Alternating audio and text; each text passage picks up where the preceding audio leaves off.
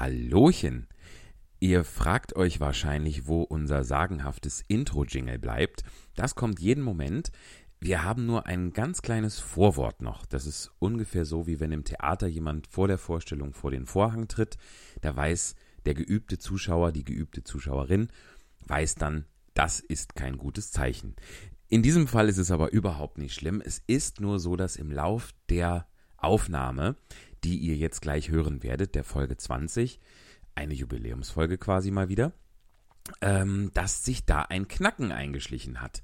Irgendetwas hat mit der Aufnahme auf meiner Seite nicht geklappt.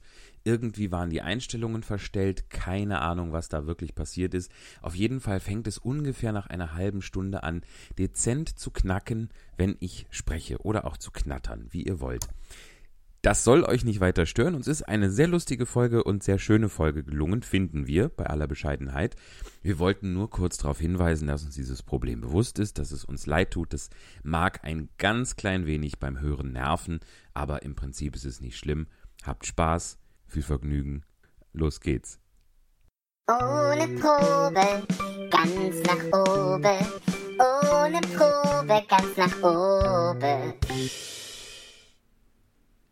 Wir grüßen euch. Guten Tag. Guten Tag, hallo. Wie ist denn das Wertebefinden? Wie geht's uns denn heute? Oh, äh, Herr Doktor, mir geht es sehr gut. Wie geht Schön. es uns denn heute? Uns geht's äh, auch äh, ganz gut und euch da draußen, äh, an die die Frage gar nicht gerichtet war, äh, hoffentlich auch. Wir begrüßen euch sehr herzlich zu Folge 20 von unserem Corona-Spontanlesungs-Impro-Podcast. Unglaublich, Äh, oder? Ja, wir haben Folge 20 erreicht. Wir haben tatsächlich mit Ausnahme von vorletzter Woche haben wir es komplett durchgezogen. Sowas Fleißiges, sowas Kontinuierliches. Uiui, uiuiuiui. So zuverlässig, Knack und Back, klug Auch. und stug, Flutsch und weg, stark und gut. ja, äh, hau und drauf.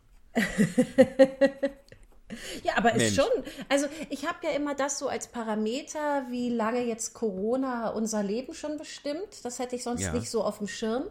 Aber äh, davon mal abgesehen ist doch Folge 20, äh, äh, also es ist doch wirklich stattlich, oder? Ja, absolut. Ich meine, wie gesagt, dadurch, dass wir eine Woche, weil ich eine Woche in Geiselhaft in den Niederlanden war, Ja. ähm, haben wir jetzt so ein bisschen ein, ein, Ein äh, Loch im, im Turnus. Absolut. Also, also wunder, wunderbar. Also ganz wunderbar. Ganz es war wunderbar. wunderbar. Also sowas.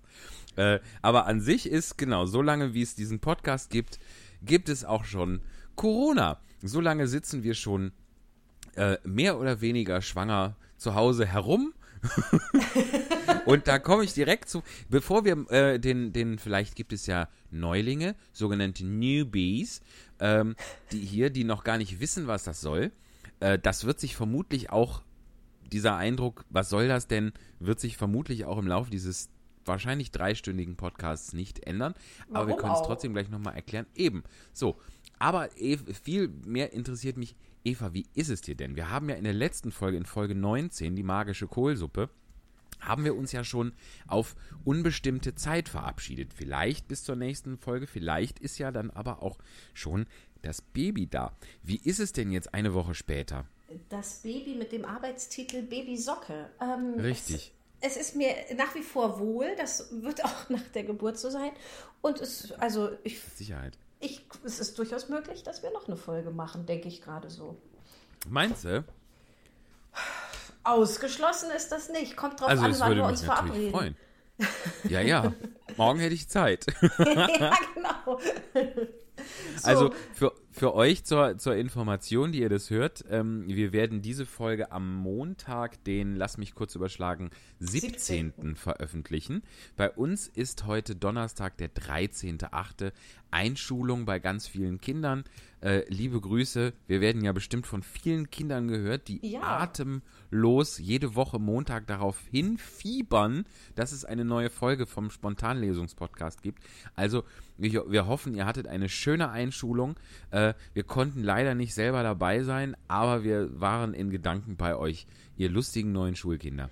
sag mal, ähm, erinnerst du dich, was in deiner Schultüte war?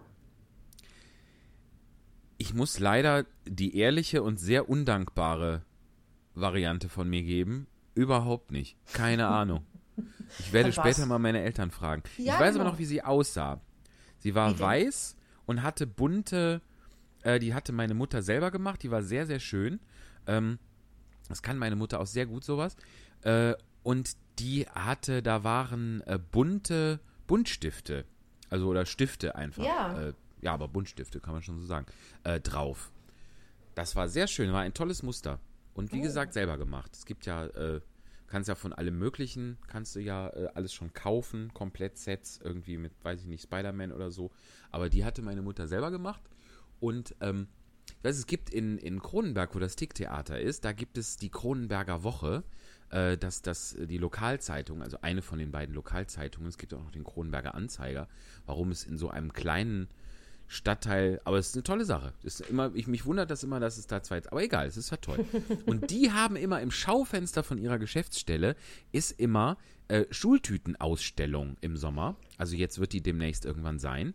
Und dann kann man da abstimmen für die schönste Schultüte. Und da Oh. gibt es auch richtig tolle Sachen. Da gehe ich immer wahnsinnig gerne vorbei. Es liegt immer auf meinem Heimweg, auf meinem Wanderheimweg. Und dann gucke ich mir immer diese schönen Schultüten an. Und Bin ganz äh, fasziniert. hattest du gewonnen mit deiner sehr schönen? Habt ihr sie eingereicht? Nein, das ist ja, also das, das die von diesem Wettbewerb, ich weiß nicht, ob es den 1987, als ich eingeschult wurde, schon gab, aber da hatte ich mit Kronenberg noch nichts zu tun. Ähm, und äh, nee, also sie hätte mit Sicherheit gewonnen, da möchte ich drauf bestehen, aber äh, das, äh, da haben wir nicht teilgenommen. Nein. Weißt du denn noch, was in deiner Schultüte war? Ja, und das ist auch undankbar, weil ich erinnere mich deshalb Ich fand's dran. scheiße. Ja, ich fand's nämlich total Mist. Erzähl. Weil, also ich weiß eigentlich nur, dass etwas drin war, was ich fand, was da ja das nur, nur eine Füllung war und eigentlich ja in das Mäppchen oder in die Schultasche gehörte. Also Mhm. wirklich völlig undankbar. Ich hatte nämlich, ähm, ich weiß noch, wir waren in, ich komme ja aus Rheinbach, im Lederwaren-Taschengeschäft Fingerhut oder so. Und Wirklich? es gab. Lederwaren Fingerhut? Ja, auf- ich glaube Fingerhut, ja. Ja. Und die äh, verkauften Scout-Ranzen und ich bekam einen, das sind diese mit diesem, mit diesem wuscheligen Hundesymbol, kennst du bestimmt, ne? Also Scout hatte ich auch. Meine war, war in einem, für heutige Verhältnisse, ich heute fände es heute nicht mehr schön, in einem relativ komischen hellblau. Mein, mal, war meine klassisch. erste Schultasche. Weil meiner, Ja. mein Ranzen war natürlich in Pink. Das ist unglaublich, oder? Da, das deiner in hellblau. Genderkonform, Und da, großartig. dazu dann um die Umrandung gab es so weiße Punkte und ich fand's wirklich schön.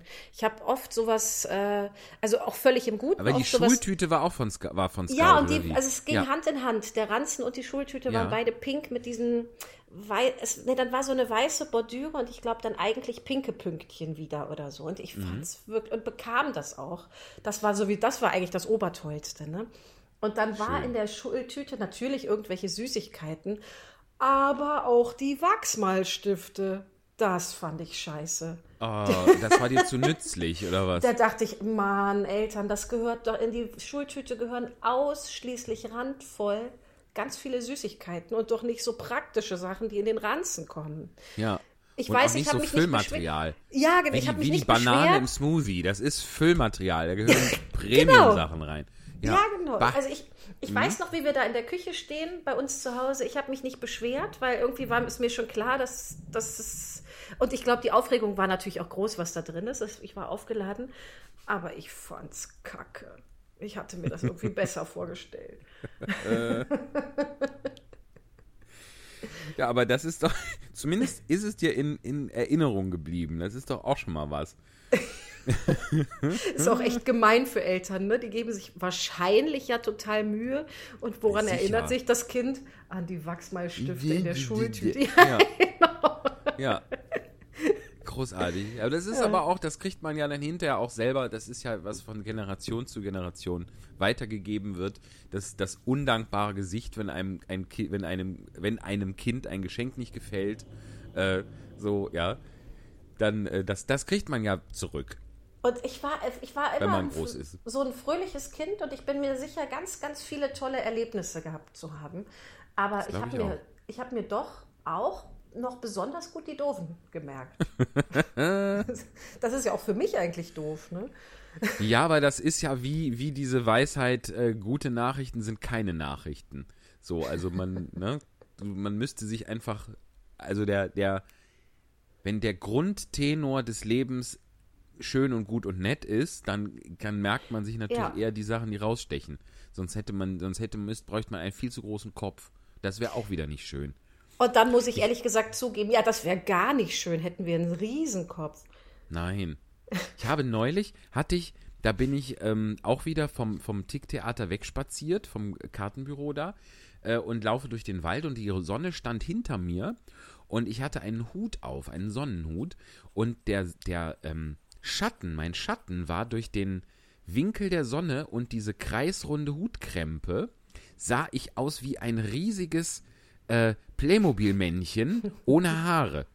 Weißt du, weil ich einfach, obwohl ohne Haare haben die, glaube ich, da, da, ist, da, da liegt der Schädel frei, liegt das Gehirn frei, ne? Also auf jeden Fall hatte ich einen kreisrunden Kopf. Es sah sehr lustig aus. ähm, aber davon abgesehen. Ich habe gerade, übrigens, weil ich dem äh, Ledergeschäft, äh, Lederwarengeschäft Fingerhut nachgoogeln wollte, habe Ja. ich bei Google Rheinbach eingegeben.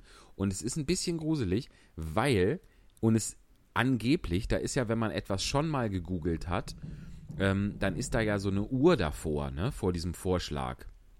Den, Echt? Den, also Google macht, ja, ja, wenn du jetzt gestern schon mal äh, Michi ist schön gegoogelt hast, oder Nicht erst Michi gestern, schön, heute auch. na, siehst du wohl. Äh, ich google ja oft Steffen Hensler unsympathisch, damit das ein Google-Vorschlag wird. Das kann man, da habe ich bestimmt schon mal erzählt, da kann man gerne mal mitmachen. Wenn man das so sieht wie ich oder auch nur das nicht so sieht, aber gerne sich dieser lustigen Aktion anschließen möchte, ab und zu mal Steffen Hensler unsympathisch googeln. Vielleicht bringt's was. Auf jeden Fall sie ist dann da vor diesem, wenn man das schon mal gegoogelt hat, ist dann so eine Uhr. Da ist entweder eine Lupe oder eine Uhr. Von wegen hat's du schon mal. Und hier ist der erste Google-Vorschlag, nachdem ich Rheinbach eingegeben habe und Leerzeichen. Rheinbach Taschengeschäft. Hä? Und angeblich habe ich das schon mal gegoogelt. Das gibt's doch wohl nicht.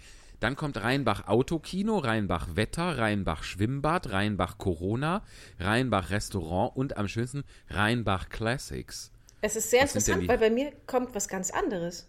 Was kommt denn bei dir? Also, Also- einfach bei Google Rheinbach Leerzeichen. Mehr nicht, ne?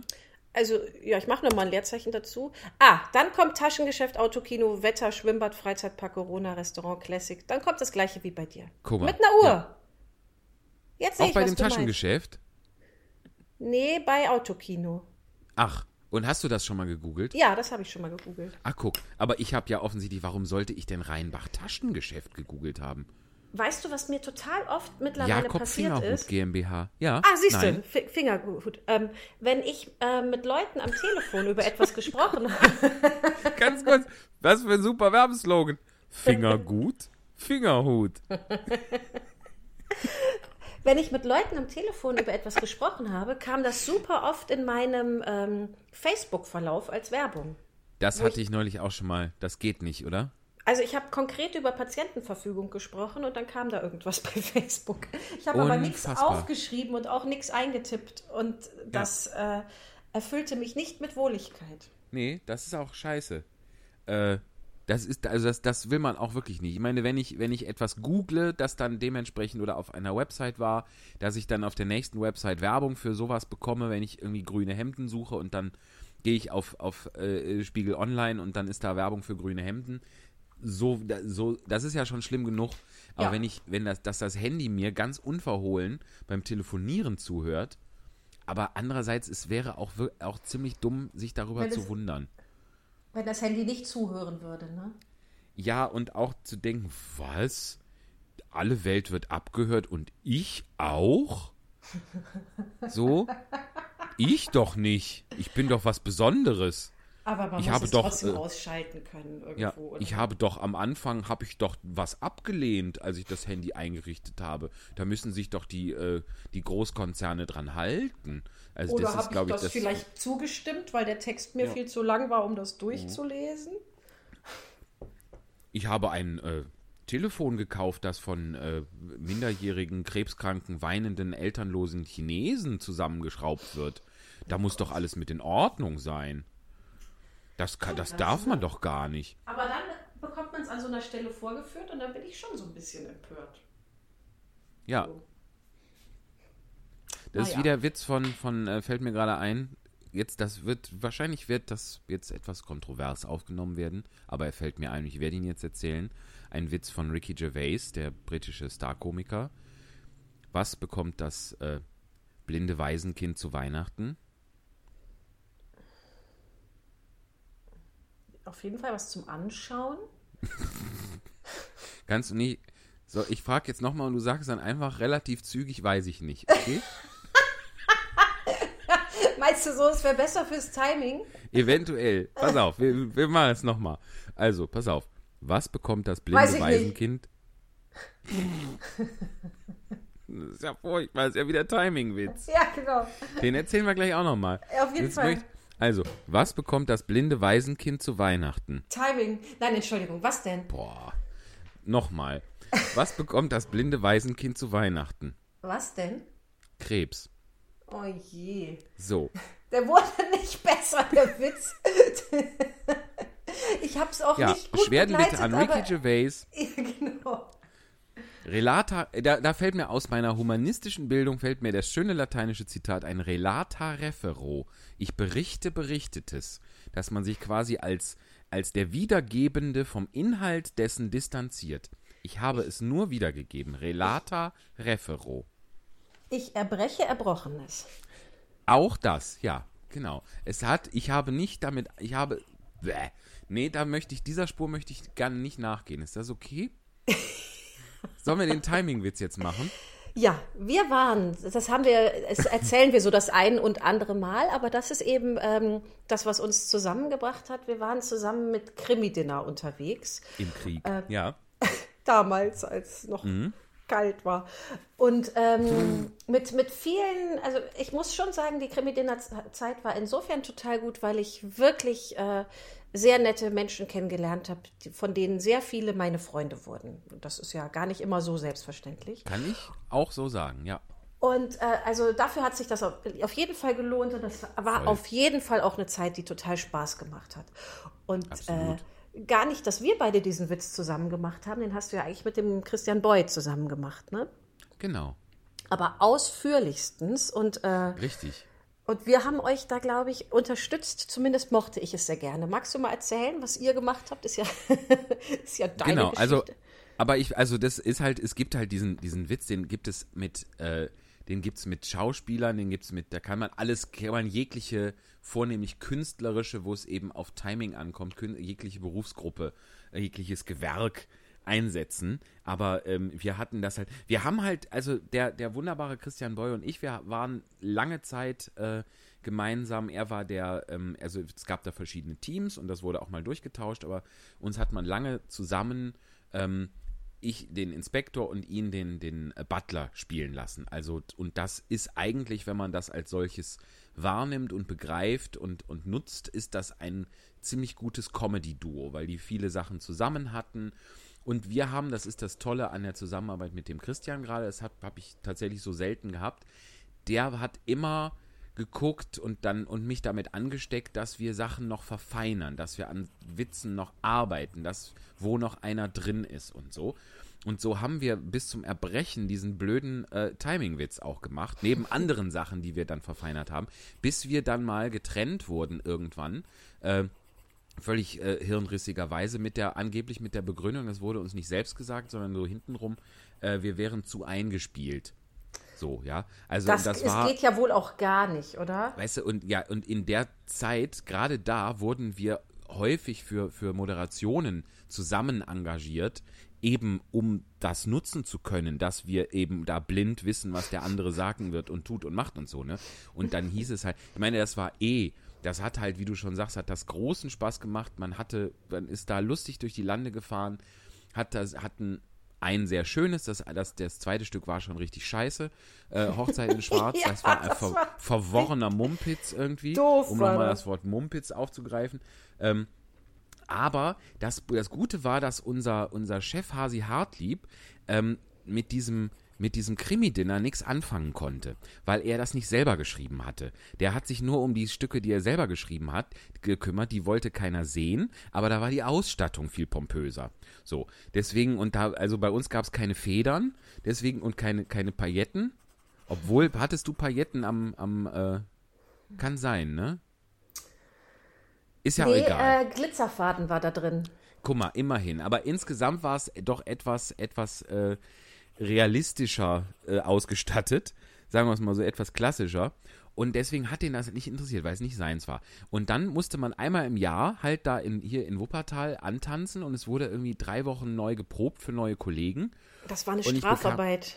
Das war wirklich schlimm. Ich bekam schon Wochen vorher Magenschmerzen davon, weil es war halt so, wir hatten halt Dinge übers Jahr wirklich verfeinert. Und das meine ich so. Das haben wir im, im, in Verantwortungs, wenn wir gleich den Timingwitz erzählen, wird man an meinen Worten zweifeln, aber wir haben wirklich ver verantwortungsbewusst Dinge übers Jahr ausgetüftelt, wie gesagt, schöner als verfeinert kann ich es gar nicht sagen. Und es wurde ein, es, es artete auch jedes Jahr im Sommer in Geschrei aus, äh, weil er das alles scheiße fand. So. Ja, das war, es war wirklich fürchterlich.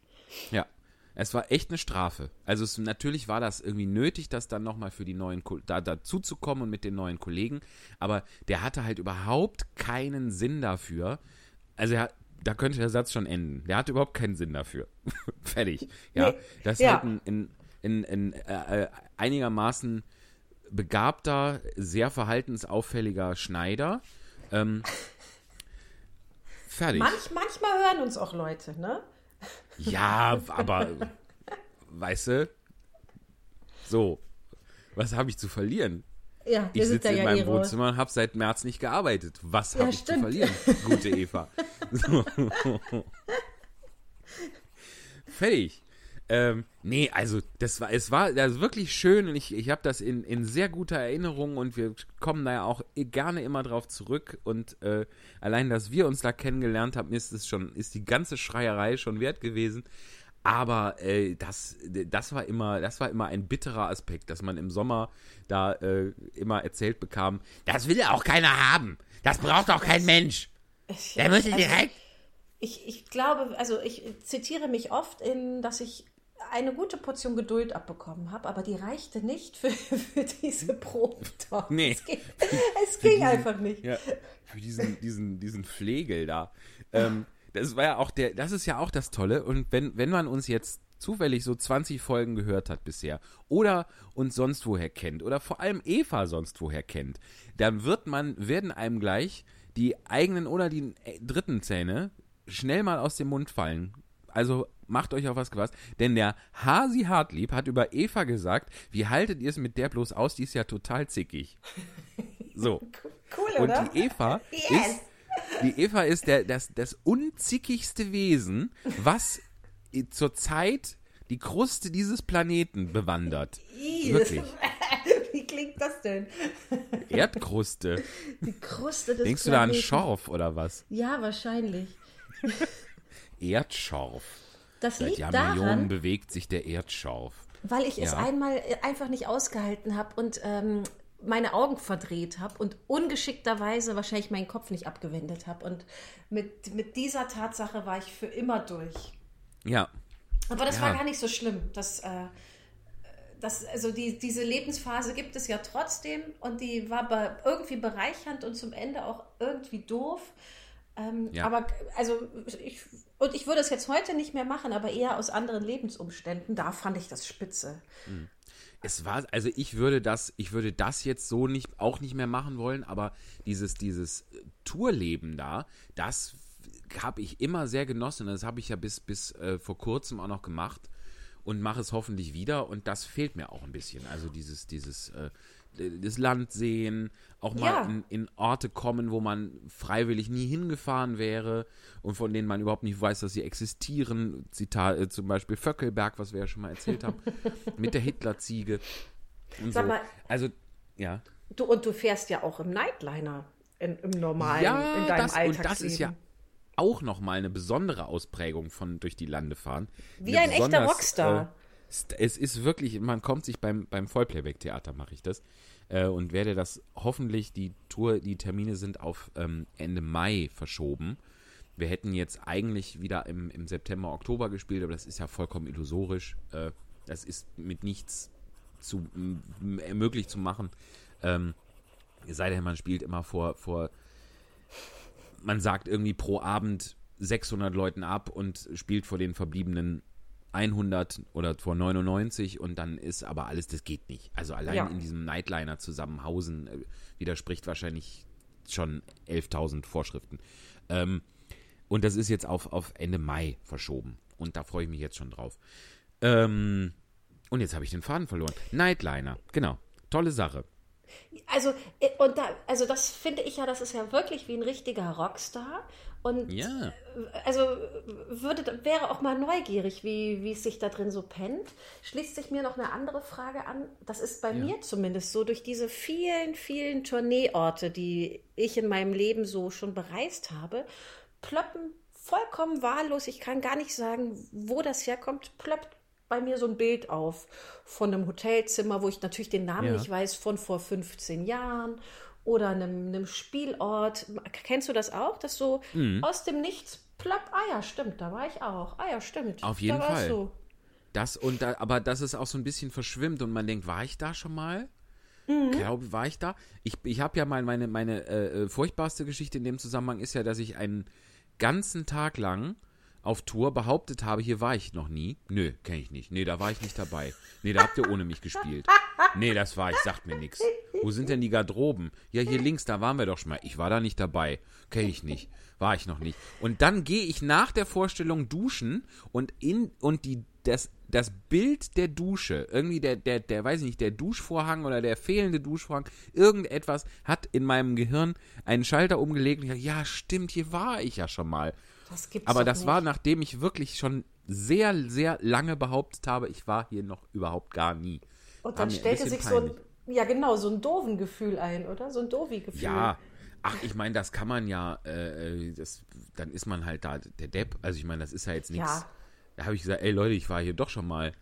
Ich habe es an der Dusche erkannt. So, das ist ja jetzt nichts Ehrenrühriges. Ganz äh, früher, ne? das habe ich dann Aber leider weggeworfen. Das, äh, weil irgendwie brauchte ich es nicht mehr, aber eigentlich ist es schade drum. Hatte ich so eine Deutschlandkarte, die kennst du, glaube ich, auch. ja, direkt, die wenn man bei euch reinkommt, so ne? Genau, die, die ist dann irgendwann mal dem, dem Aufräumen zum Opfer gefallen. Wollte ich auch immer mal machen. Habe ich dich immer ein bisschen, also das heißt für beneidet, aber äh, fand ich immer super, die Idee. Ja, weil das war so ein Sichtbarmachen dessen, was ja dann nicht mehr greifbar ist. Und mhm. das war irgendwie cool.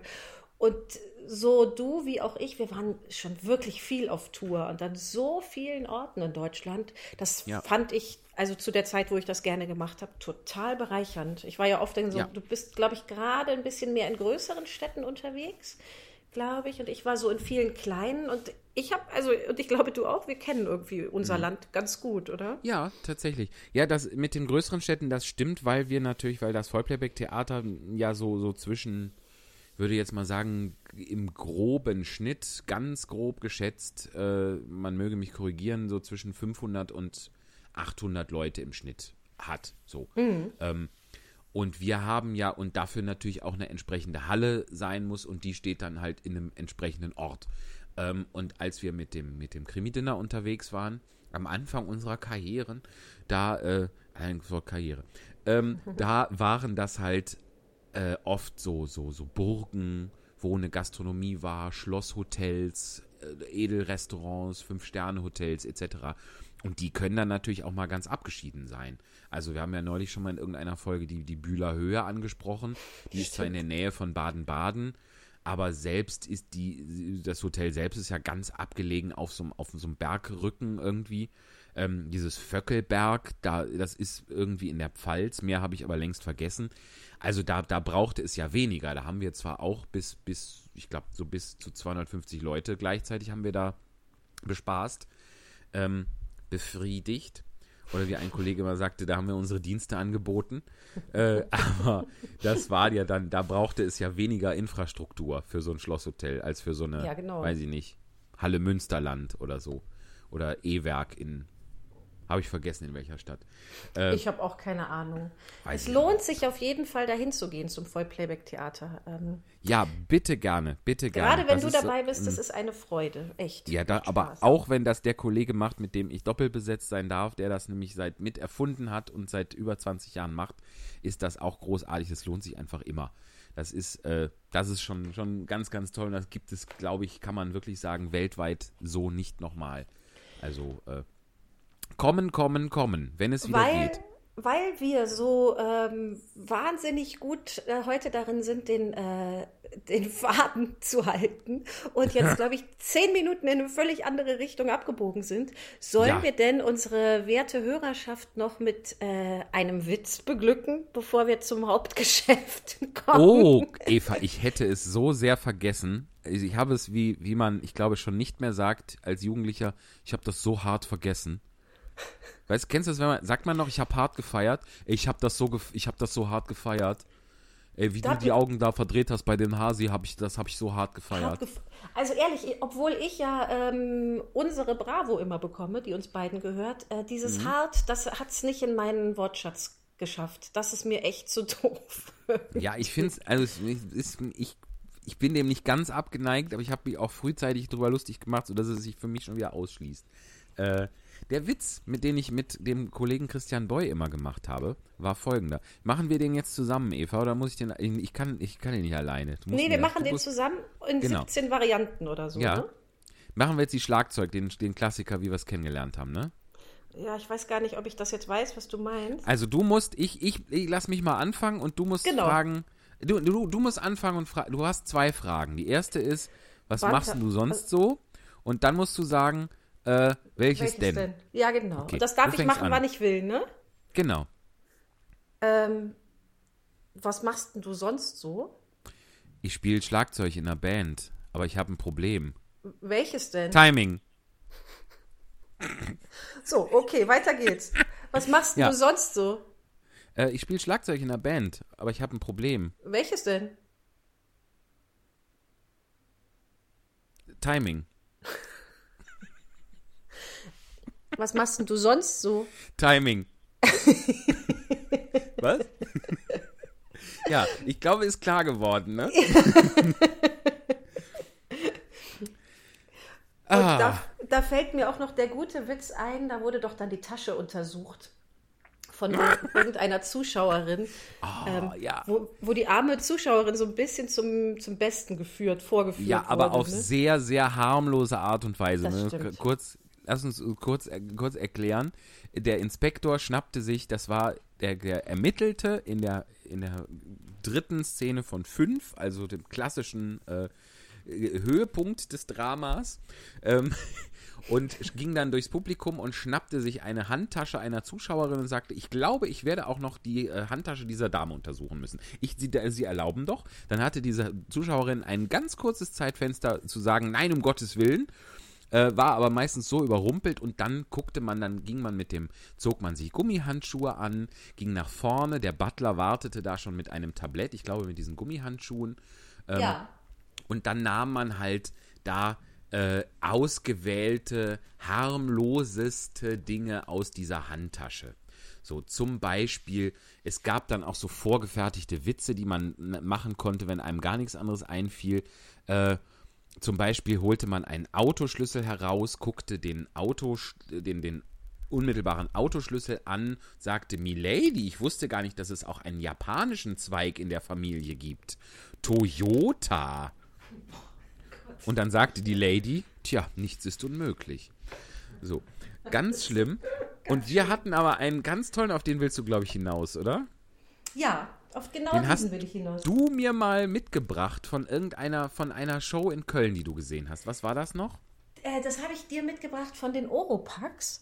Die äh, sind ein Geschwisterduo, zwei Brüder, die, ich glaube, die machen in ihren Shows das, was sie als Jungs schon gemacht haben. Also sie, ähm, sie sprühen sich mit äh, Sprühsahne den Mund so voll, dass eben der Mund voll ist und man doch das ganze Wunderbar. Gesicht noch sprühen muss.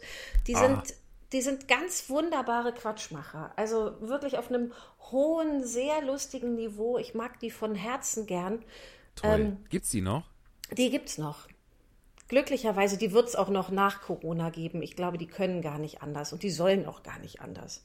Super. Also kann man empfehlen, weil man kann noch hingehen.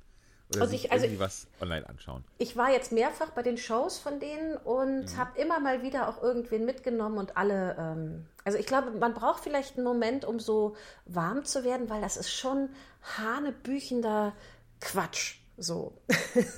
also, Ja. es, es ist das, was man so als Kind für einen Quatsch gemacht hat, nur halt für Erwachsene. Und dann irgendwann wird man gepackt und muss einfach sehr, sehr doll lachen und ganz viel. Es Schön. ist wirklich schön. Ah, das klingt toll. Müssen wir, eines Tages gehen wir da auch mal zusammen hin. Ja, voll gerne. Der, der Witz, den wir, den wir da entnommen, entlehnt, entliehen hatten, war halt, man nahm aus dieser Handtasche, sofern vorhanden, ein Päckchen Taschentücher und, dann- machte, also und ich nahm das dann, ich mache es kurz, ich nahm das dann ganz langsam da raus und sagte da, machte so einen Bogen mit dem Arm, so in Zeitlupe und sagte dabei, ja, was ist denn das? Und Banta fragte, warum sprechen Sie Nee. denn jetzt so komisch? Nee, das, das sagte der nicht. Es schloss, schloss glaube ich, ohne Zwischenfrage an. Ah ja. Äh, und dann guckte man komisch in die Gegend, in die ratlosen Gesichter und sagte, ich habe das Tempo rausgenommen. So, und dann war es nämlich, da habe ich es wirklich zu einer, zu einer perversen Meisterschaft gebracht, bei aller Bescheidenheit. Aber da war ich ein bisschen stolz, weil man konnte, wenn man dann gewartet hat, einfach und, und so mit so einem, ja, ich weiß, war scheiße, aber ist doch auch ganz lustig Gesicht, nur mit dem Gesicht, was das sagt, in die Gegend geguckt hat und gewartet hat und nichts mehr gemacht hat, dann gab es immer Szenenapplaus. So, Ja, ich habe immer, also ich habe in, in 95% der Fälle gab es Szenenapplaus für diesen Mist. So. aber das ist auch das Tolle, finde ich, an, äh, wenn man Stücke ganz oft spielt, hat man Zeit zu, zu üben, Ja. ähm, wo, auf welche kleine Nuance es ankommt, dass es klappt. So, das ist, das Ja. mag ich wirklich gern. Und das, Das ist, ist ja so auch das Tolle am, am Theater und so. Ich Ja. meine, das darf man jetzt auch nicht, aber das ist ja grundsätzlich, ob man jetzt ein, ein hervorragend durchgetaktetes, streng und, und total mit, mit Hintersinn inszeniertes Shakespeare-Stück spielt oder ob man etwas freieres Stück macht oder etwas, etwas lockeres, etwas leichtere Muse macht. Man hat immer, wenn es, man hat bei allem, was da passiert, hat man beim nächsten Mal, sofern das Stück nicht abgesetzt wird, hat man nochmal die Chance, es nochmal zu machen. Ja. So, und das hast du halt beim Film einfach nicht. Dann machst du das und dann ist das halt so, dann musst du damit mit dem Ergebnis leben. Und so kannst du immer noch sagen, ah, den Witz könnte ich aber morgen nochmal anders machen, das hat nicht so ganz funktioniert. Und dieses, dieses Tüfteln und Schrauben und die hier noch ein bisschen das Timing ändern und da vielleicht ein Stückchen eher und da ein Stückchen später, das ist einfach das Geile daran. Und das, äh, das ist das, wenn man das für sich so, so macht und nutzt, dann ist das halt einfach ein großer Spaß. Genau, und das ist irgendwie wie so eine Ebene hinter der Ebene. Man denkt ja eh so mit und führt so und dann gibt es noch die Ebene neben dem Führen des Textes und der Rolle, die so, ah, da, da muss ich so machen. Und das ist, bei mir ist das immer wie so ein Gefühl, was sich breit macht. Da weiß ich, ah ja, wenn ich so mache, ist richtig. Das, ich meine, der, der Nachteil an der Sache ist, wenn einem das dann, wenn es dann nicht so gut wird wie am Abend vorher, dann kommt, dann stellt sich so ein, oh, das war aber schon mal besser. Gefühl ein. Und dann kommt, je nachdem, wie, wie ernst man das nimmt und wie sehr man das an sich ranlässt, kommt so eine, macht sich so eine Unzufriedenheit breit. Ne? Ah, scheiße, das war aber hier, das habe ich aber alles schon mal besser hingekriegt. Das, Wobei, das, das ist- kenne ich das- auch. Das ist ja dann Ehrgeiz, ne? Ja, ja. Das Was ist ja eigentlich total cool. Und was, Ja. was, das ist auch wieder der Nachteil am Theater, weil wenn man es gestern total gut hinbekommen hatte und heute halt nicht, dann äh, bleibt das schale Gefühl von, mm, Ja. Kannst nicht sagen, kommen Sie doch so, gestern ne? noch mal wieder. ja, genau. So, schade, dass Sie gestern nicht hier waren. Das war toll. Ja, aber naja. Ach, ist das schön, mal über sowas zu sprechen auch. Ja, das, auf das jeden macht mir Fall. Freude. So ein bisschen zwei alte Hasen erzählen vom Krieg. Aber äh, es war ja Hat auch Gala-Dinner. was. Und äh, weil wir von, von früher erzählt haben, finde ich, passt wirklich ganz gut äh, ein, ein Mitbringsel, was wir heute vorlesen. Ja. Sollen wir mal einen, einen Jingle hören? Ja, sehr gerne, weil ich würde mir hier gerne sowohl mein Wasserglas als auch meinen Tee meine goldene Hugh Jackman Teetasse nachfüllen. Ähm, und dafür hören wir jetzt mal, um Zeit dafür zu haben, hören wir jetzt mal kurz unser wunderbares Jingle vom wunderbaren Florian Albers gratis zur Verfügung gestellt. Bitteschön. Ganz nach oben. Die spontane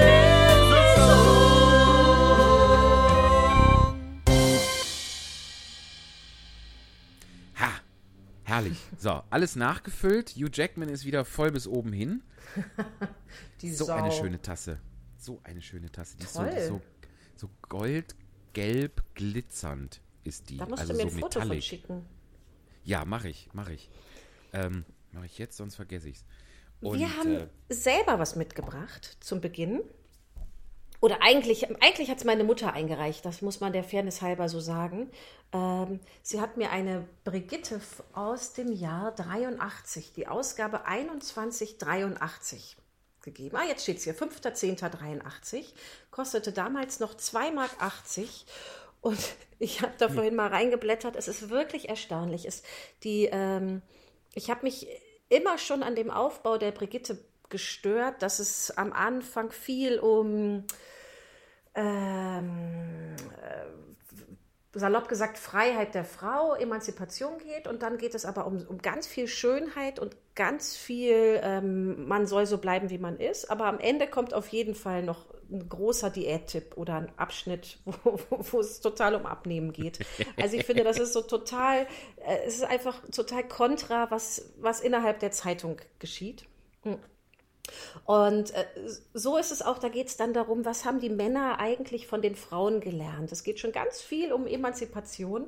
Und dann, das ist gar nicht das, was ich vorlesen möchte, aber dann gibt es so Berufsausbildungen, wo man dann denken könnte, die Frauen, die wären schon auf so einem total ähm, selbstbestimmten Weg. Und dann gibt es Berufsausbildung zur Kosmetikerin, Kosmetik, Mannequin, Kosmetik, Kosmetik, Sekretärin, Fußpflege, ein Beruf mit Zukunft, Sekretärin, Friseuse, Berufe nochmal für das Leben, Sekretäre Fremdsprachen und Europasekretärin, Erzieherin, Kinderpflegerin, Hauswirtschafterin.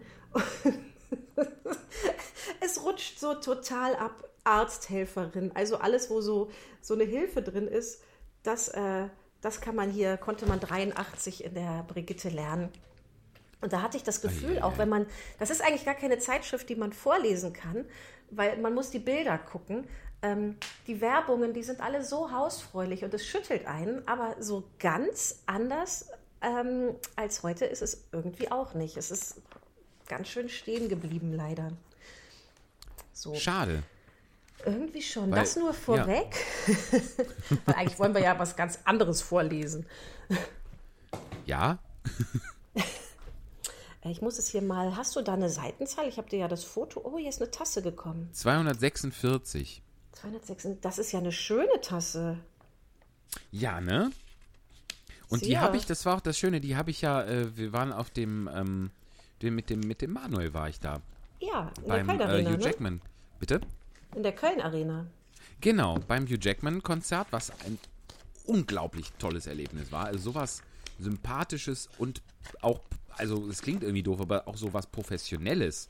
Äh, Das war so extrem durchgetaktet, aber du hattest keine Sekunde das Gefühl, ich werde hier irgendwie verarscht oder nicht ernst genommen oder bin nur äh, Rädchen im Getriebe. Aber es war trotzdem, es war kein, kein, kein Mühe dem Zufall überlassen. Aber es war, es war wirklich toll. Es war wirklich richtig toll. Und da habe ich diese Tasse gekauft und da konnte man auch hinterher im weiteren Verlauf des Abends, konnte man da immer noch so ein Kölschglas reinstellen. So, ich hatte die ja dann noch, noch ein paar Stunden am Bein. Es war toll. Das kann ich sehr empfehlen. Hugh Jackman, goldene Hugh Jackman Tassen. Ich glaube, die hat auch so viel gekostet wie ein Kleinwagen. Aber äh, ich gönne es ihm. Sie sieht auch sehr Ist ja schön aus. Extra nach Köln gekommen. Das ist ja auch nicht leicht. Und jetzt So. lesen wir aus der Ja. Ausgabe der Brigitte von 1983. Das ist der äh, Ausgabe 21, wenn man da noch in sein persönliches Archiv gucken möchte. Ausgabe 21. Ja. die Kontaktanzeigen. Äh, Ja. Wir beginnen mit den Kontaktanzeigen durch die Heiratsinstitute. Sollen wir jetzt einfach Ja. abwechseln? Sehr gerne, sehr gerne. Menschlich äußerst sympathischer Arzt, 36. Menschlich äußerst sympathisch. Äh, menschlich äußerst sympathischer Arzt, 36, 180. Gut aussehend, Optimist, jugendlich, offenherzig, humorvoll, Wertbegriffe schätzend, reger Geist, Kunst, Reise, Sportfreund, wünscht fröhliche, gleichgesinnte Ehepartnerin. Unverbindliche Anfrage Institut Frau Hornung, Akademiestraße 31 in 4630 Bochum. Die Telefonnummer könnte ich jetzt auch noch vorlesen, mache ich nicht. Das eine überspringe ich. Evangelischer großer Partnerkreis, seit 1945 40 Deutschlands führende evangelische Eheanbahnung. Alle Gesellschaftskreise, alle Altersgruppen, größtes Erfolgsarchiv. Mäßige Kosten, Prospekt verschlossen ohne Absender. Weggemeinschaft, Postfach 224-Brr. Christliche Eheanbahnung. 60 Jahre erfolgreich. Keine Aufnahmegebühr. Nur Mitgliedsbeitrag. Kein Erfolgshonorar. Damen und Herren aller Altersgruppen und Berufssparten. Prospekt kosten, ist noch nicht ganz Ratzinger, ne? Prospekt kostenlos, ohne Absender. Neuland Bund, Abteilung M. Postfach 60 05 65 8000 München 60. Herrlich. Wir kommen in die Rubrik Freundschaft. Erfolgreicher Kaufmann 29. Sind es drei? 1,80? Hast du mir. Ich, das fehlt mir hier, ehrlich Ah, gesagt. nee, das, bei der Mail, das geht jetzt. Äh, äh, ich, nein, das nächste, was du mir oben. geschickt hast, ist Heirat. Ah, warte, ich habe hier was. Heirat. Du hast mir zwei Fotos geschickt. Das mit nee, den drei habe ich dir geschickt. Was? Moment, dann gucke ich nochmal Bei dem, äh, bei der ersten äh, E-Mail ist ein zweites Bild dran. Ah, damit hatte ich nicht gerechnet. Weil jetzt kommt was. Ich weiß gar Ja. nicht, was da. Ich weiß, also. das muss ich jetzt aber das auch. sind muss Fragen. Kracher sein. Erfolgreicher Kaufmann, 29, 1,80, schlank, ledig, wünscht sich für gefühlsbetonte Dauerfreundschaft. JG. Punkt, Dauerfreundschaft. Bein Moment. amputierte Frau mit Herz und Verstand. Was? Moment. Also nichts gegen beinamputierte Frauen, aber was ist denn das für ein Fetisch? So. Kf Kfz-Meister, Dauerschlangenledig. Also, wenn du auf die E-Mail gehst, die. Äh, Ja, ich hab's die, jetzt, ich hab's jetzt. Ja. Für Amput mit Herz und Verstand. Bitte schreib mir, ich antworte garantiert. Und was ist denn da hinter der Dauerfreundschaft das äh, JG? Junge? Jung oder jeg? Ich würde sagen Jegliche jeglich. Beine. Jegliche beinamputierte Frau. Ah, aber wahrscheinlich heißt es eher jung. Vielleicht. Ledig wünscht für ge gefühlsbetonte Dauerfreundschaft. Jegliche Beine. Ah, Mit jegliche wird's ganz schlimm. ja. Hauptsache, Hauptsache keine zwei Beine. oh. Oh wei. Vor allem, das ist ja, also wenn das das Beuteschema ist, dann bleibt man aber, äh, wie es bei Rilke heißt, wer jetzt allein ist, wird es lange bleiben. Wer jetzt kein Bein hat, wer jetzt noch Ja. Bein hat, wird lange alleine bleiben. Ah, oh Gott, oh Gott. Mal, machen wir weiter, ne? Ja? Architekt 37 180. Warum da kein Komma? Ist das, das wird nach, nach Zeichen bewerten. Also 1,80 wäre schon zu viel. Ein Zeichen Das sind die wahrscheinlich, Blutwerte wahrscheinlich. Ne? Ja. 37 180. Schlank, gut im Geschäft, aber kein Geschäftsmann. Aber nicht gut im Bett. Was ist denn? Gut im Geschäft, aber kein Geschäftsmann. Ja, äh, finde ich irgendwie gut. Eher unkonventioneller Lebenskünstler sucht zunächst Dauerfreundschaft mit Dame, sehr gerne, sehr üpp. Punkt. Üpp. Punkt. Ich würde vermuten, es heißt üppig. Üpp. Äh, sehr gerne, sehr üppig. OW, großes O, großes W, was ist denn das? OW. Üppige Ich Oberweite. Oberweite.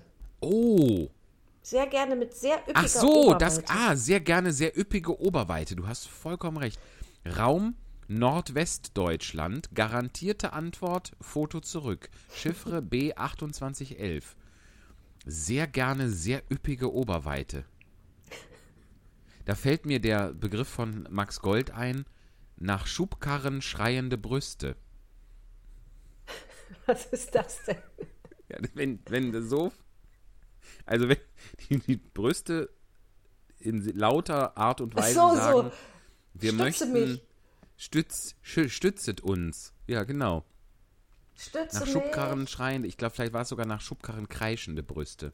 Kann, kann auch sein. Aber auch schön dieses Bild, dass, dass da zwei so Brüste sind und die, die schreien Schubkarren! Wie so, als wäre das noch eine Aufgabe bei Frau Holle. Es, äh, Ja, genau. Das ist, erinnert mich auch an den Nena-Song Rette mich. Stütze mich, stütze mich. Ja. Äh, und dann kommen wir zur äh, Rubrik. Äh, was, das ist dann Heirat, was du hattest. Ich hab jetzt, ich muss kurz mal, kurz mal in abfälligem Ton Nena sagen. Nena. Nena. So. Jetzt, äh, was, was? Ich habe nicht zugehört. zu, jetzt gehen wir zur Heirat über. Ja, nächstes Bild. Das ist, also, da, Da, äh, ich das? Da habe ich auch Fragen. Moment. Äh, Oder diese Genau. Geschichte, dass aus, aus, so, aus, ich glaube, aus solchen Heiratsanzeigen werden Romane eigentlich. das glaube ich auch. Wenn Denn du meinst die erste jetzt, ne? Ja, es steht dort einfach nur Oliver Mellers gesucht. CH.B2803. So, und ich habe es kurz gegoogelt.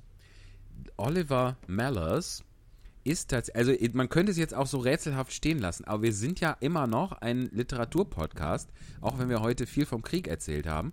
Ähm, Oliver Mellers ist ein äh, Charakter aus Lady Chatterley. Ach, Lady was? Chatterleys Liebhaber von D.H. Lawrence ist der Titel eines Romans von D.H. Lawrence aus dem Jahr 18, 1928. Der Ehebruch- und Liebesroman gilt als eines der ersten seriösen Werke der Weltliteratur, in denen menschliche Sexualität detailliert und ausdrücklich dargestellt wird.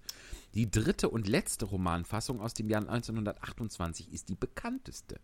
Sie wurde insbesondere 1960 nach Klageerhebung in einem in den Medien viel beachteten Obszönitätsprozess in Großbritannien weithin bekannt. Tralala, tralala. Also, und wo steht jetzt hier, weil das hat mir Google gesagt, Handlung. Hier, Mellers ist ein Unterpunkt. Mellers, Oliver Mellers ist Sohn eines Schmiedes, hatte aber eine gute Schulbildung und war im Krieg, darum Offizier. Er ist die zwiespältigste Figur dieses Romans, ein sehr zärtlicher Mann, der aber Züge eines Byronic Hero trägt, also ein, eine Figur, wie sie in Werken von Lord Byron vorkommt, offensichtlich. Byronic Hero eines verbitterten, zynischen Mannes also, der sich aus Enttäuschung über seine Mitmenschen von diesen zurückgezogen hat. Ja, so einen sucht doch jeder, oder nicht? Der offensichtlichste Anlass für seine Verbitterung war die gescheiterte Ehe mit Bertha Coutts oder Coots, aus der auch ein Kind hervorgegangen ist. Aus dieser Frau ist ein Kind hervorgegangen, natürlich.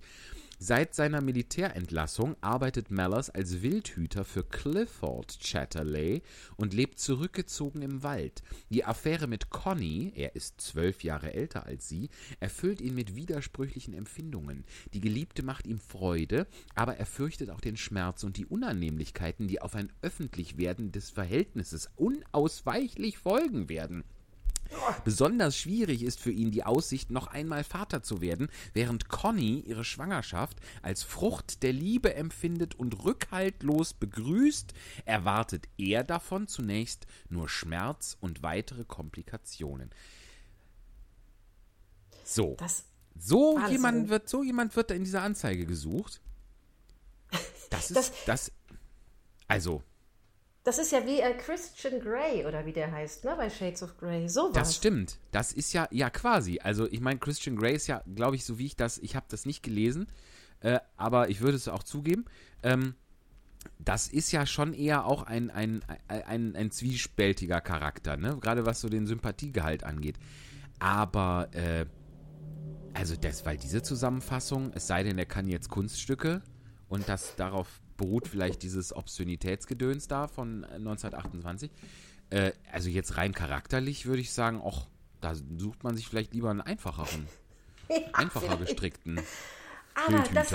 Also toll, ich habe das ja begonnen mit, ich habe Fragen, ne? Weil Ja. ich dachte, was soll denn das? Hab, und dann habe ich gedacht, wenn es diesen Mann gibt, der wird doch nicht die Brigitte durchblättern, ob er da irgendwo äh, hingeschrieben ist. Toll. Ja, ja, super, oder?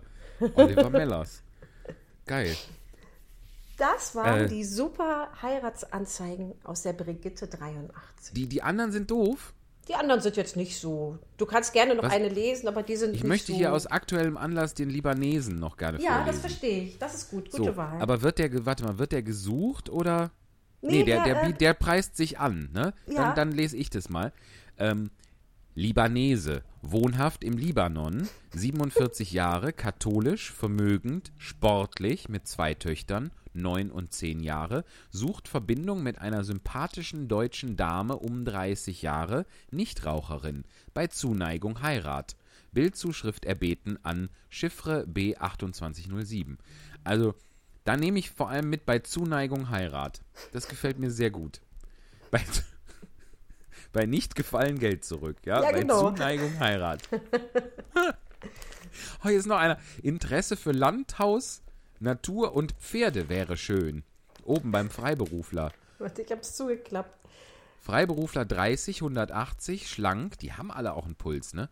Möchte gern nette Partnerin für gemeinsame glückliche Zukunft kennenlernen. Interesse für Landhaus, Natur und Pferde wäre schön.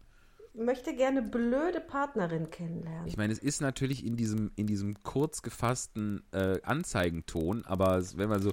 Und wofür interessieren Sie sich so? Landhaus. also Pferde ist ja noch. Aber ja.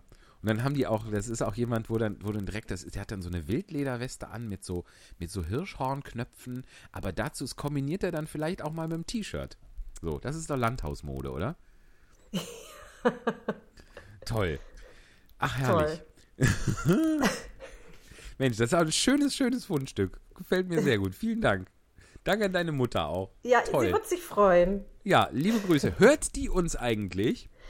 Ähm, äh, nein, weil sie ist nicht so computeraffin und das äh, ist ja sonst etwas schwer zu machen, uns zu hören. Ne? Ja, das stimmt wohl. Die, die genießt das sehr, wenn wir mal äh, nach Rheinbach kommen und dann ist sie wirklich ein Fan.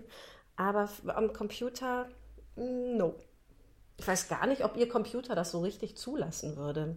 Aber sie wird sich freuen, wenn ich ihr das äh, erzähle. Schön. Prima. Ja, es ist ja, der Vorteil ist natürlich auch, dass man das dann hören kann, wann man möchte. So. Ja, genau. Die kann ja noch nachlegen.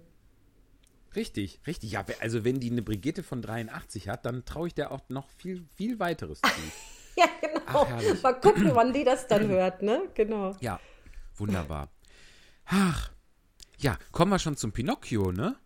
Zum tollen Pinocchio. Ja, sonst wir haben auch heute wieder viel Pinocchio vor und es, ist, es geht wieder richtig gut ab.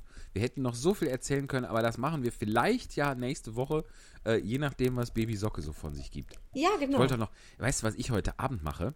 Da freue ich mich schon wie Bolle drauf. Ich war letzten Samstag, war ich mit einer Freundin im Kino und da lief nämlich Nachmittag, also es war ja dieser ganz heiße Tag, ne, mit 36 Grad und so. 36 Grad. Und, Und da lief- heißer. Im klimatisierten Kino lief nachmittags Zurück in die Zukunft 1. Ja, du abends erzähltest, Zurück ja. in die Zukunft 2. Und der Zurück in die Zukunft 2, der endet ja relativ offen, ne? Der ist nicht in sich abgeschlossen, weil da schon sich der, weil das natürlich nach dem Erfolg des ersten Teils haben, haben die, haben die direkt Teil 2 und 3 gedreht. Und der endet mit To be concluded Summer 1990. So, und jetzt, das war letzten Samstag, wurde mir gesagt, ich muss bis zum Sommer 1990 warten, um zu wissen, wie es weitergeht. Und heute Abend, heute am Donnerstag, ist Sommer 1990 und ich gehe ins Kino und gucke mir, äh, gucke mir Teil 3 von Zurück in die Zukunft an. Geil, geil, geil, geil. Habe ich natürlich schon 11.000 Mal gesehen, alles, aber das nochmal im Kino gucken zu können, was mir, was ich bisher in meinem Leben noch nie gemacht habe, weil ich da, als der erste Teil erschienen ist, war ich vier. Als dieser Teil erschienen ist, den ich heute gucke, war ich neun. Aus irgendeinem Grund war ich dann, da, da ging man, da war ich noch, da, da war ich noch nicht in dem Alter, wo ich so alleine, da ging ich noch irgendwie nur jedes Weihnachten mit meinen Eltern in den Disney-Film. Ich habe dann, ich habe äh, mir so mit 12, 13, 14 angefangen, alleine mit Freunden irgendwie ins Kino zu gehen. Ich Ja. war noch zu klein. Aber da freu, das wird so toll. Naja, Toll. zurück in die Zukunft. Ich sage es dir. Auch super, einfach toller. Also ich, ich kenne, ähm, glaube ich, nur den ersten, aber der ist, äh, der ist irgendwie hängen geblieben.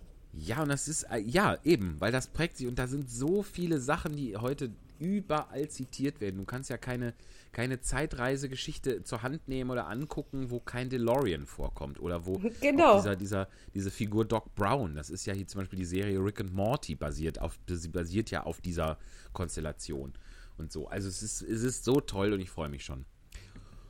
Das wollte ich nur kurz loswerden. Ich ja auch mal was Schönes sagen. Und Ganz was viel Schönes Spaß sage dabei. ich auch an dieser Stelle.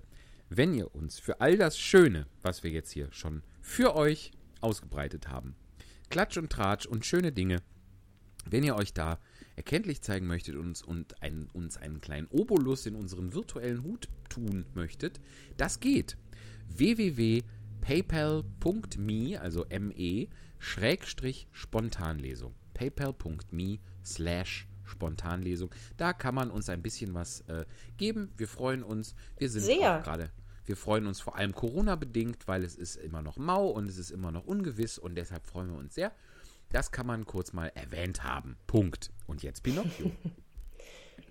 Wir sind schon bei Folge, Quatsch, nicht bei Folge, immer nur Folgen, ist ja Unsinn, bei Kapitel 21 angekommen. Jawohl, ja, ja. So, wo ist es ich muss hier? es gerade mal aufrufen. Ja, ich hab's Ich auch. räuspern, Entschuldigung.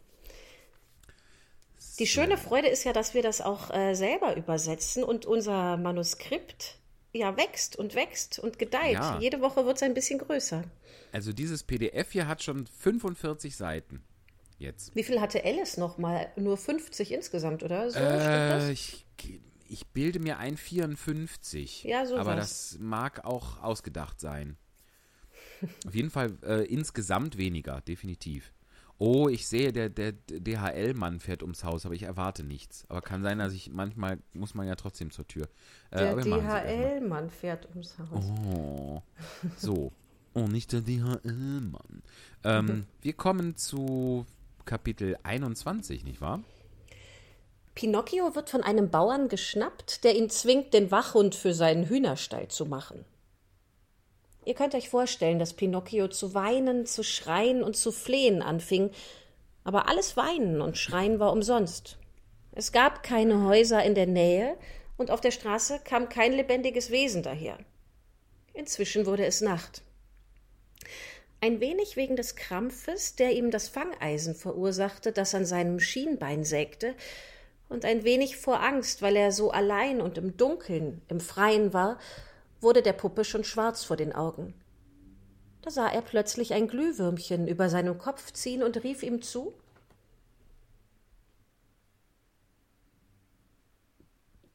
Äh, ich dachte, du machst das. Aber du bist der, du musst erst den Pinocchio rufen. Ach ja, ach Gott, ey, dumm. Das schneide ich auch nicht raus. Beweis meiner Dummheit, das kann ruhig drin bleiben. Voll Depp. Ach, Glühwürmchen, möchtest du nicht so gut sein und mich von dieser Folter befreien? Armer Kerl. antwortete das Glühwürmchen, unterbrach unwillig seinen Flug und betrachtete ihn. Wie bist du nur mit deinen Beinen in dieses scharfe Eisen hereingeraten? Ich bin in den Weinberg gelaufen, um mir ein paar Au, Trauben von dem Muskateller zu pflücken und Aber gehören die Trauben dir? Nein, Also, wer hat dir denn beigebracht, dass du anderer Leute Eigentum nehmen sollst? ich hatte Hunger. Ach, der Hunger, mein lieber Junge, ist doch kein guter Grund, sich an Sachen zu bedienen, die uns nicht gehören, So war, so war. rief Pinocchio weinend. Ich, ich werde es auch nie wieder tun. In diesem Moment wurde das Gespräch von heranschleichenden Schritten unterbrochen. Es war der Besitzer des Weinbergs, der sich auf Zehenspitzen heranschlich, um nachzusehen, ob ihm einer von den Steinmardern, die nachts seine Hühner auffraßen, ins Fangeisen gegangen sei.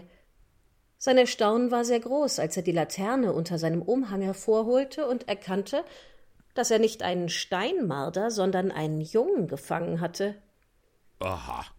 Du bist also der Dieb, sagte der Bauer zornig. der mir immer meine Hühner wegnimmt. Ich nicht, ich nicht. Äh, rief Pinocchio schluchzend. Ich, ich bin nur in den Weinberg gelaufen, weil ich mir zwei Trauben holen wollte. Wer fremde Trauben stiehlt, stiehlt auch fremde Hühner. Geh, ich werde dir schon eine Lektion verpassen, an die du dich immer erinnern wirst. Und er öffnete das Fangeisen, packte die Puppe am Genick und trug ihn wie ein Lämmchen nach Hause. Als sie dann im Hof vor dem Hause angekommen waren, warf er ihn auf die Erde, setzte ihm den Fuß aufs Genick und sprach Jetzt ist es schon zu spät und ich gehe zu Bett. Wir machen das morgen. Und weil mein Hund gestorben ist, der nachts immer Wache hielt und auf mich aufpasste, wirst du seinen Platz übernehmen. Du wirst mein Wachhund sein. Gesagt, getan legte ihm ein dickes Messinghalsband um und zog es so fest zu, dass Pinocchio es nicht mehr lösen konnte. Am Halsband war eine lange Eisenkette befestigt, und die Eisenkette war an der Mauer festgemacht. Falls es heute Nacht regnen sollte, sagte der Bauer, kannst du in die Hundehütte kriechen. Da liegt noch das Stroh, das meinem armen Hund vier Jahre lang als Lager gedient hat. Und wenn Diebe kommen, denke daran, die Ohren aufzustellen und zu bellen. Nach dieser letzten Warnung betrat der Bauer das Haus, verriegelte die Türe, und der arme Pinocchio blieb vor Kälte, Hunger und Angst mehr tot als lebendig auf dem Hof zurück. Von Zeit zu Zeit schob er seine Finger unter das Halsband, das ihm die Kehle zudrückte, und sagte weinend Geschieht mir recht. Leider geschieht mir das ganz recht. Ich wollte das so machen, ein Faulpelz und ein Herumtreiber sein und auf schlechte Gesellschaft hören. Deshalb bin ich vom Unglück verfolgt. Wäre ich ein gutes Kind gewesen, wie viele andere, hätte ich Lust zum Lernen und zum Arbeiten gehabt und wäre ich zu Hause bei meinem armen Papa geblieben, dann müsste ich jetzt nicht zu dieser Stunde inmitten der Felder der Wachhund eines Bauern sein. Ach, könnte ich doch noch einmal wiedergeboren werden. Aber nun ist es zu spät. Und ich muss Geduld haben. Nach diesem kleinen Selbstgespräch, das von Herzen kam, kroch er in die Hütte und schlief ein. Kapitel 22 Pinocchio entdeckt die Diebe und erhält als Belohnung für seine Treue die Freiheit geschenkt. Pinocchio hatte schon zwei Stunden lang tief geschlafen, als er um Mitternacht von einem Gewisper und Geflüster eigenartiger Stimmchen geweckt wurde, die er auf der Tenne hörte. Er steckte seine Nasenspitze aus dem Loch der Hundehütte und sah vier kleine Tiere in dunklem Pelz, die beratend zusammenstanden und wie Katzen aussahen. Aber es waren keine Katzen, sondern Steinmarder. Das sind kleine, fleischfressende Tiere, die es besonders auf Eier und junge Hühnchen abgesehen haben. Einer dieser Steinmarder trennte sich nun von seinen Gefährten, machte sich an die Hundehütte heran und sagte leisen, leise Guten Abend, Melampo. Ich heiße nicht Melampo, erwiderte der Hampelmann. Wer bist du denn sonst? Ich bin Pinocchio. Und was tust du hier? Ich mache den Wachhund. Und wo ist Melampo? Wo ist der alte Hund, der in dieser Hütte Wache hielt? Er ist heute früh gestorben. Gestorben? Armes Tier, er war so gut. Aber deinem Gesicht nach zu urteilen, scheinst du mir eher ein edler Hund zu sein. Ich, ich bitte um Entschuldigung, aber ich bin gar kein Hund. Was bist du dann? Ich bin ein Hampelmann. Und du machst den Wachhund? Ja, leider. Und zwar zur Strafe. Na schön. Ich schlage dir das gleiche Abkommen vor, das wir mit Melampo hatten. Du wirst zufrieden sein. Und was wäre das für ein Abkommen? Wir kommen, wie früher, zweimal in der Woche hierher besuchen nachts den Hühnerstall und nehmen acht Hühner mit.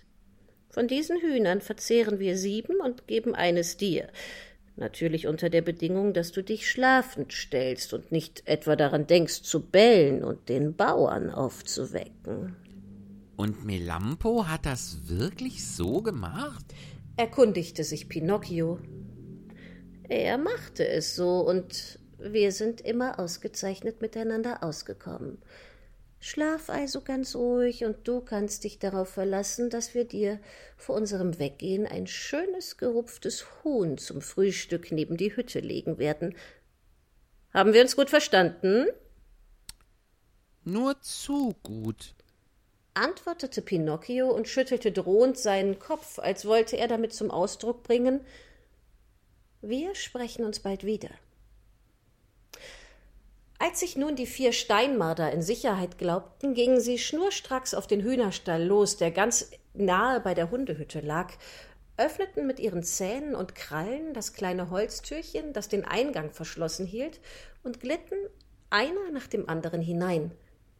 Aber sie waren noch gar nicht recht drin, als sie hörten, wie das Türchen mit Gewalt wieder zugeschlagen wurde. Der es zugeschlagen hatte, war Pinocchio und nicht zufrieden damit, schob er für alle Fälle noch einen großen Stein davor. Und dann fing er an zu bellen, bellte genauso wie ein Wachhund und machte Wow, wow, wow, wow, wow, wow. Bei dem Gebell sprang der Bauer aus dem Bett, ergriff sein Gewehr, trat ans Fenster und fragte Was gibt's? Diebe! antwortete Pinocchio. Wo? Im Hühnerstall! Ich komme sofort herunter. Und schneller als man Amen sagen konnte, war der Bauer unten, lief in den Hühnerstall, fing die vier Steinmarder, steckte sie in einen Sack und sagte zu ihnen im tiefsten Ton der Zufriedenheit Schließlich seid ihr mir doch in die Hände gefallen. Ich könnte euch ja strafen, aber ich bin gar nicht so. Ich werde mich damit begnügen, euch morgen dem Wirt im nächsten Dorf zu bringen, der euch das Fell über die Ohren ziehen und euch als zarten und herzhaften Hasenbraten anrichten wird. Ja, das ist zwar eine Ehre, die ihr gar nicht verdient habt, aber großzügige Menschen wie ich sehen eben über solche Kleinigkeiten hinweg. Dann trat er zu Pinocchio, streichelte ihn viele Male und fragte unter anderem Wie hast du nur den Anschlag dieser vier Diebe aufgedeckt? Und mein Melampo, mein treuer Melampo, hat nie etwas davon bemerkt. Da hätte der Hampelmann ja alles erzählen können, was er wusste. Er hätte also von dem schändlichen Abkommen zwischen dem Hund und dem Steinmarder erzählen können, aber er dachte sich, dass der Hund gestorben war und kam zu dem Schluss, Was nützt es schon, die Toten schlecht zu machen? Die Toten sind tot und man lässt sie am besten in Ruhe. Bist du wach gewesen oder hast du geschlafen, als die Steinmarder auf die Tenne gekommen sind? fragte ihn der Bauer weiter. Ich habe geschlafen, aber die Steinmarder haben mich mit ihrem Geflüster aufgeweckt und einer ist sogar bis an die Hundehütte gekommen und hat zu mir gesagt, wenn du uns versprichst, nicht zu bellen und den Hausherrn nicht aufzuwecken, setzen wir dir ein schönes gerupftes Huhn zum Frühstück vor. Versteht ihr? Auch noch die Frechheit zu haben und mir mit einem solchen Vorschlag zu kommen. Ich bin zwar ein Hampelmann und hab auch alle möglichen Fehler, aber ich werde mich nie dazu hergeben, Schmiere zu stehen und unehrlichen Leuten Handlangerdienste zu leisten. Du bist ein braver Junge. rief der Bauer aus und klopfte ihm auf die Schulter. Solche Ansichten machen dir Ehre. Und um dir meinen Dank zu beweisen, kannst du jetzt gleich nach Hause zurückkehren. Und er streifte ihm das Hundehalsband ab.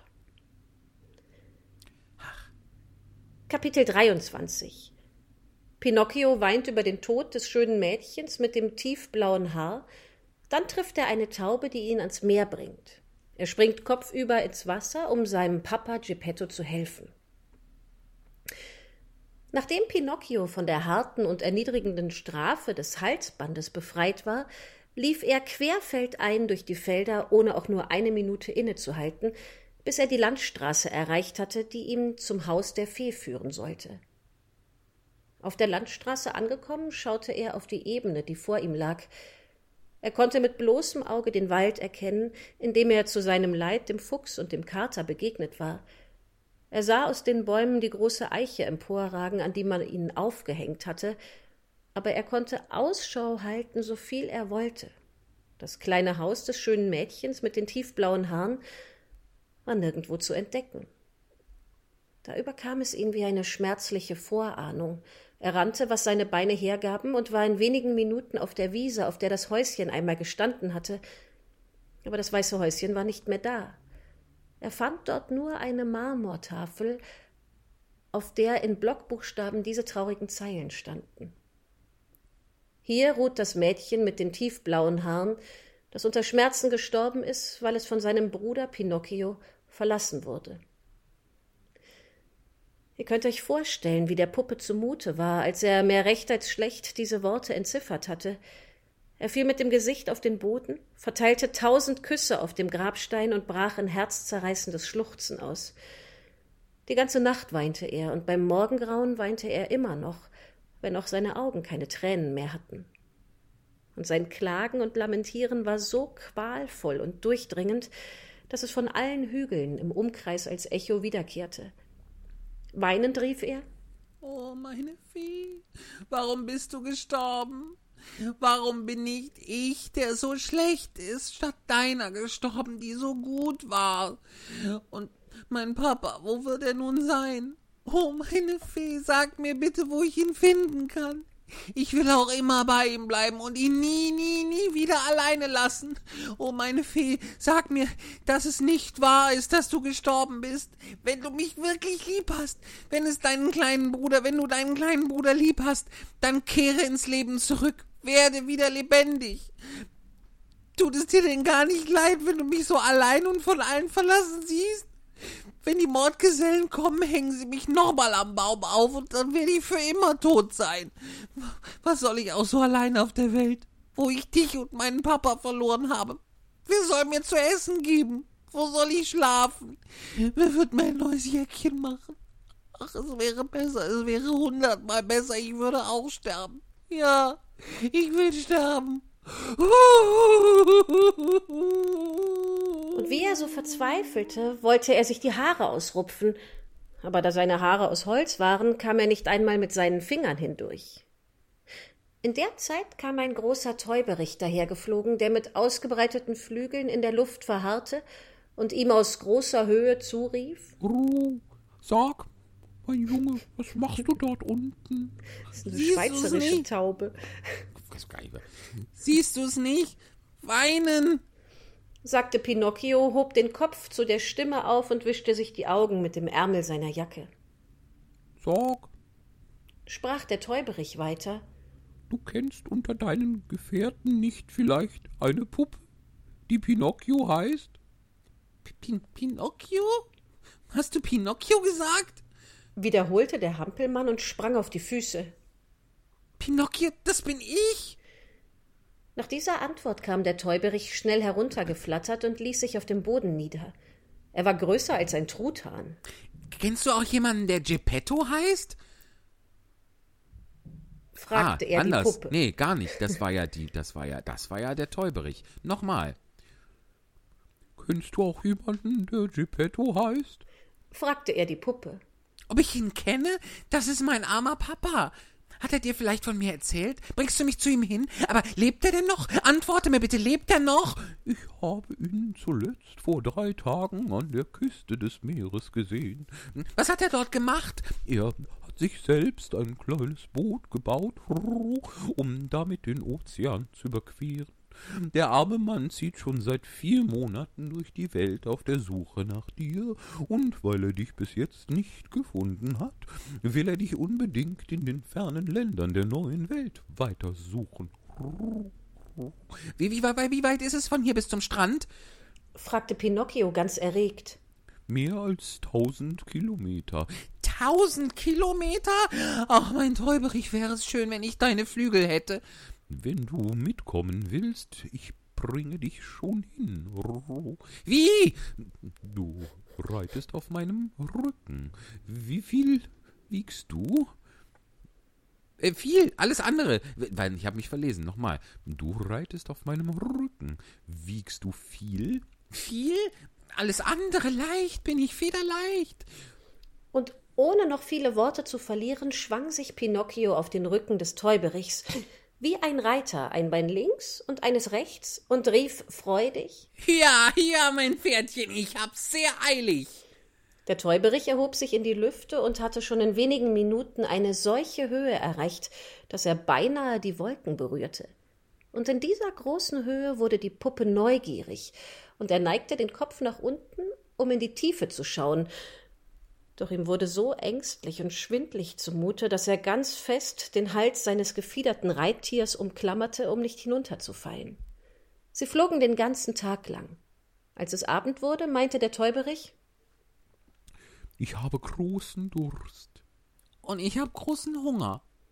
ergänzte Pinocchio. Ruhen wir uns. Wer sagt denn das jetzt? Egal. Ruhen Ich mag uns ein Taube. paar Minuten in diesem Taubenschlag aus und fliegen dann gleich weiter, damit wir morgen bei Sonnenaufgang am Strande des Meeres sind. Auch ein bisschen Zara Leander jetzt gerade Auf jeden Fall. Vielleicht war Zara Leander ja auch eine Taube. Ein Täuberich, ja. Das ist, wollen wir hier auch mitnehmen. Bitte weiter. Sie, sie krochen in einen verlassenen Taubenschlag, in dem nur ein Schälchen Wasser und ein übervoller Korb Hirse standen. Die Puppe hatte sein Leben lang keine Hirse gemocht, weil ihm eigentlich davon übel wurde und der Magen sich ihm angeblich umdrehte. Doch an diesem Abend stopfte er sich den Bauch damit voll, und als er fast alles aufgegessen hatte, sprach er zum Täuberich Ich hätte nie geglaubt, dass Hirse so gut schmeckt. Du musst dich davon überzeugen, mein Freund, sagte der Täuberich, dass auch die Hirse zu einem köstlichen Mahl wird, wenn der Hunger schwer und nichts anderes da ist. Der Hunger hat keine Launen und Zimperlichkeiten. Nachdem sie das kleine Mahl eingenommen und sich etwas ausgeruht hatten, ging die Reise weiter. Am nächsten Morgen erreichten sie die Küste des Meeres. Der Täuberich setzte Pinocchio auf dem Boden ab, und da er sich die Unannehmlichkeiten ersparen wollte, Dank für seine gute Tat zu hören, erhob er sich sogleich wieder in die Lüfte und entschwand. Der Strand war voller Menschen, die alle auf das Meer starrten und schrien und gestikulierten. Hat die Taube jetzt keinen Text mehr, oder was? Die ist weggeflogen. Ist das blöd. Schon vorbei mit der Taube. War ich gerade in diesen Zara-Modus geraten, schon ist sie wieder weg. äh, was ist hier los? fragte Pinocchio ein altes Frauchen. Ein armer Papa, der seinen Sohn verloren hat, ist mit einem kleinen Boot ausgefahren, weil er ihn auf der anderen Seite des Meeres suchen will.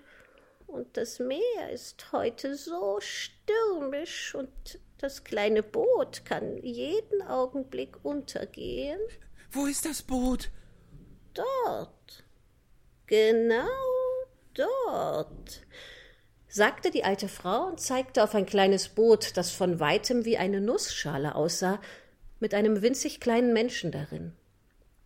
Pinocchio sah genau hin und fing danach durchdringend zu schreien an. Das ist ja mein Papa. Das ist ja mein Papa. Währenddessen wurde das kleine Boot von den stürmischen Wellen hin und her gepeitscht, tauchte in das Wasser und kam wieder hoch. Und Pinocchio stand auf der Klippe eines hohen Felsens und rief immer wieder nach seinem Papa und gab ihm Zeichen mit den Händen, mit einem Taschentuch und mit der Mütze, die er auf dem Kopf trug. Und es hatte den Anschein, als ob Geppetto trotz der Entfernung seinen Sohn erkannt habe, denn auch er zog die Mütze und grüßte und gab durch Zeichen zu verstehen, dass er gerne zurückkommen mochte, dass ihn aber das stürmische Meer daran hindere.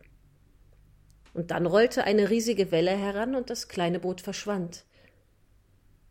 Alle, alle warteten darauf, dass er wieder, dass es wieder auftauchen würde, doch man sah es nicht mehr. Armer Mann. meinten da die Fischer, die sich am Strand versammelt hatten, murmelten ein Gebet und wollten heimgehen. Da hörten sie plötzlich einen verzweifelten Schrei, und als sie sich umdrehten, sahen sie einen kleinen Jungen, der sich von einem Felsen ins Meer stürzte und rief Ich will meinen Papa retten. Pinocchio, ganz aus Holz, blieb einfach an der Oberfläche und schwamm wie ein Fisch. Jetzt wurde er von den Fluten weggerissen und verschwand unter Wasser, dann tauchte er wieder mit einem Bein oder mit einem Arm auf und war schnell weit vom Land entfernt. Letztlich verloren sie ihn aus den Augen und sahen ihn nicht mehr, Armer Junge. meinten da die Fischer, die am, Stand, am Strand standen. Sie murmelten ein Gebet und kehrten nach Hause zurück. dramatisch. Die ganze Zeit irgendwie, ne? Ja.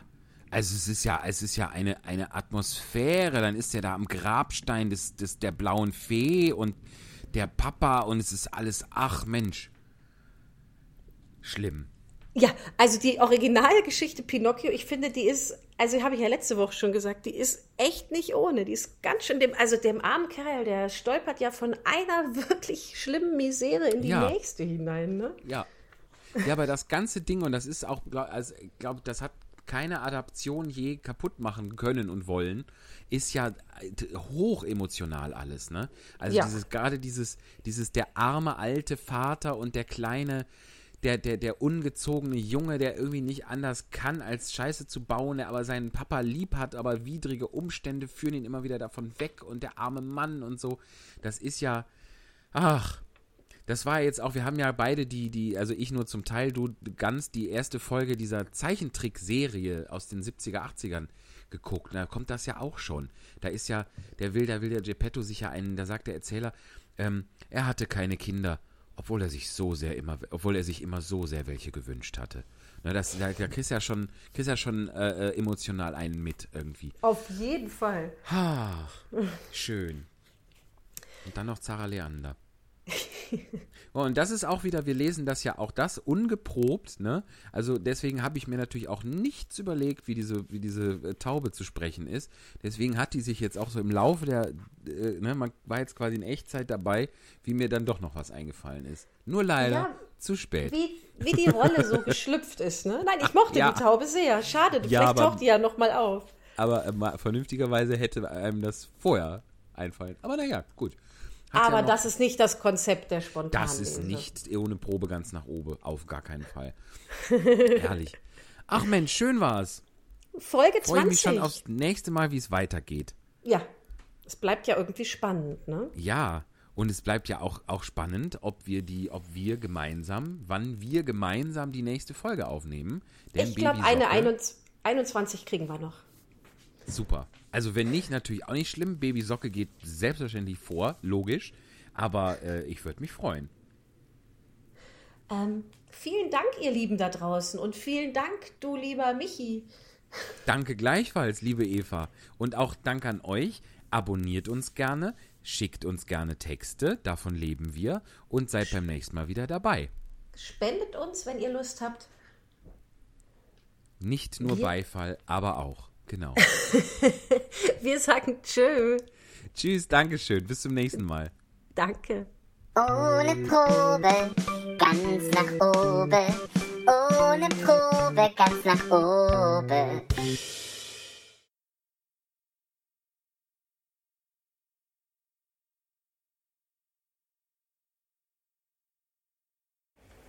Hey, ich sag dir, wo es lang geht. Tun Sie das. Haben hier Großstadt. Hm? Leben, arbeiten. Hm? Aber Großstadt nicht offen Herz. Überall Menschen. Menschen sind Menschen, nicht große Häuser. Hm? Ist Tomaten, hä? Ist viele Menschen. Ist Tanzen. Ist Musik. Ist Kartoffeln. Hä? Naja, darum Menschen ist Menschen. Kapiert? Nun ja, danke. Das war sehr informativ.